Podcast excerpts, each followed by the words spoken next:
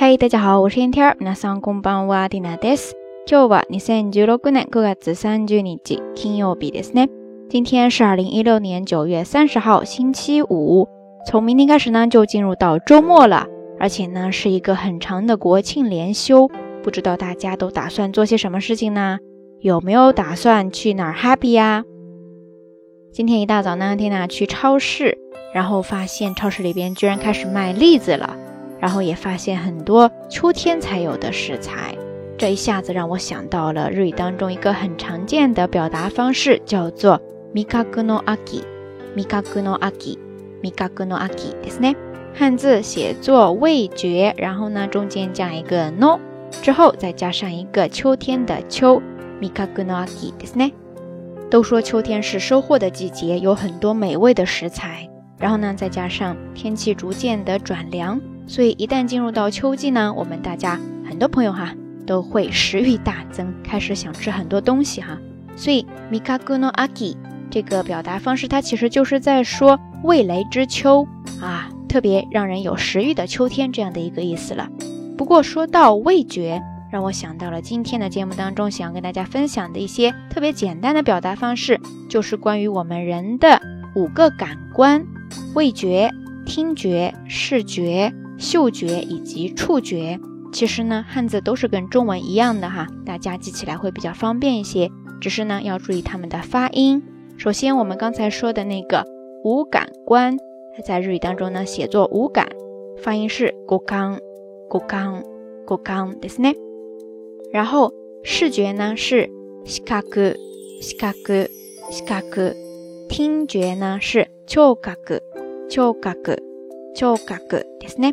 味觉就是刚才说的 mikaku mikaku mikaku，嗅觉是 kyukaku kyukaku kyukaku ですね。最后一个触觉是 shokaku shokaku shokaku ですね。以上这五个感官大家都记下来了吗？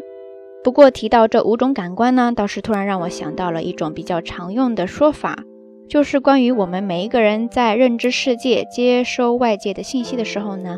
总会有各自优先的，或者说侧重的一个方面，而根据每一个人侧重点不一样哈，通常会把人呢分为视觉型、听觉型和感觉型的三种。而在这儿的视觉型和听觉型就可以用到咱们刚才介绍的这些单词了。首先，视觉型呢，日语当中说的是視覚優位、視覚優位、視覚優位ですね，视觉优位。 优呢是优先的优，位呢是位置的位，意思呢就是优先视觉型的。然后相对应的听觉型的呢就是聴覚優位、聴覚優位、聴覚優位ですね。最后第三个感觉型的，在这呢它使用的是体感覚、体感覚、体感覚ですね，就是体感觉。然后跟刚才的那个优位这个单词合起来，体感覚優位、体感覚優位。 体感覚優位ですね，就是视觉型、听觉型以及感觉型的了。OK，以上呢就是咱们今天的道晚安节目当中想要跟大家分享的几个特别简单的单词了。呃，今天要跟大家互动的话题就是：你是属于听觉型的、视觉型的，或者说感觉型的人当中的哪一种呢？見る、聞く、感じる、あなたの優位感覚はどっちですか？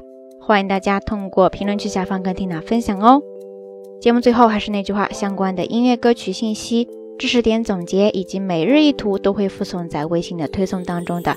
感兴趣的朋友呢，欢迎关注咱们的微信公众账号“瞎聊日语”的全拼。啊，长长的一个国庆假期哈，希望大家能够度过一个愉快的时光。好啦，夜色已深，缇娜在遥远的神户跟你说一声晚安。